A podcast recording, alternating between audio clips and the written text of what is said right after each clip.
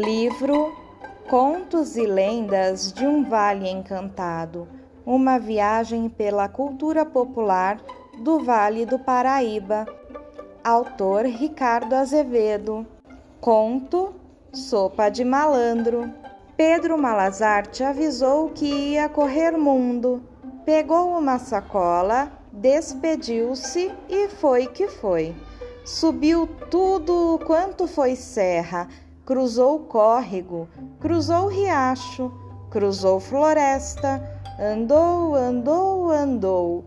No fim da tarde, a noite já se aprontava para tomar conta do mundo. Pedro vinha cansado pela estrada com a fome resmungando na barriga. Aquele dia não tinha comido quase nada. Ao passar por uma casa, sentiu o cheiro de comida. Pela janela, viu uma mulher na cozinha preparando o jantar. Pedro resolveu bater na porta. A mulher apareceu. Perguntou o que era. Dona, disse Pedro, hoje andei o dia inteiro sem comer nada de nada de nada. Tô morrendo de fome. Daria para a senhora me arranjar um pouquinho de comida? A mulher deu um sorriso de mentira. Moço, hoje não tenho não. Eu mesma nem vou jantar. Fica para próxima. Um perfume gostoso e morno de comida passou pelo ar dizendo outra coisa. Não faz mal, respondeu Pedro Malazarte de cabeça baixa. Quando tem, tem, quando não tem, não tem. Quem pode, pode, quem não pode, se sacode. É ou não é? Não tem nada não, dona. Eu dou um jeito. Acho que então vou preparar uma sopa de pedra. A mulher estranhou. Sopa de quê? De pedra. Não conhece não? Perguntou Pedro, fazendo uma cara espantada. A senhora não vai me dizer que nunca experimentou uma autêntica e saborosa sopa de pedra a mulher não tinha experimentado e Pedro Malazarte desembestou a falar e disse que a sopa era isso e disse que a sopa era aquilo, que sopa de pedra era a sopa melhor que existia no mundo inteiro, melhor que sopa de batata, sopa de ervilha, sopa de feijão, sopa de milho. A dona da casa nunca tinha ouvido falar. Aí Pedro foi e pediu: a senhora podia me emprestar um tacho? A mulher estava curiosa, foi lá dentro e voltou com um tacho na mão. O malandro encheu o tacho de água, acendeu uma fogueira e colocou água para ferver. Depois saiu andando de quatro pelo chão, escolhendo pedras. Escolhia a dedo, examinava uma por uma, cheirava, apertava, mordia. Essa sim, dizia ele. Essa não. Essa é dura demais. Essa é a coisa mais deliciosa que tem.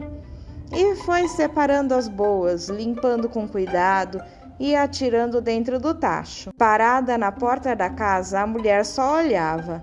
Quando a água começou a ferver, Pedro Malazarte pediu com voz jeitosa: Daria para a senhora me arrumar uma colher e um tantinho assim de manteiga? A mulher estava cada vez mais curiosa. Foi e voltou com a colher e a manteiga. Pedro colocou a manteiga na água e começou a mexer a sopa de pedra com a colher. E cheirou, e fechou os olhos, e pediu: Agora daria para mim emprestar um tiquinho de sal? A mulher foi e voltou com o sal. E Pedro foi mexendo e pedindo. E um pouquinho de nada de cheiro verde? A mulher foi e voltou com cheiro verde. E Pedro só mexendo e pedindo. E uma rodelinha toda de cebola? E a mulher foi e voltou com a cebola. E um tantinho de batata e chuchu? A mulher foi lá dentro pegar o cheiro da sopa de pedra ficava cada vez melhor. E Pedro ainda pediu: A senhora faça o favor de me arranjar um pedacinho de linguiça e um punhadinho de arroz, só para dar gosto. A mulher foi e voltou com a linguiça e o arroz. Pedro Malazarte misturou tudo e perguntou se a mulher tinha um prato de sopa. O prato veio e Pedro se serviu. O perfume da sopa de pedra estava bom demais da conta. A mulher até sentiu vontade de provar um pouquinho. Pedro raspou o prato, encheu de sopa e raspou o prato de novo. No fim, no fundo do tacho, só ficaram mesmo as pedras. Mas e as pedras? perguntou a dona da casa. Pedro Malazarte lavou bem as pedras e guardou no saco. Vou levar as danadinhas comigo para uma próxima vez.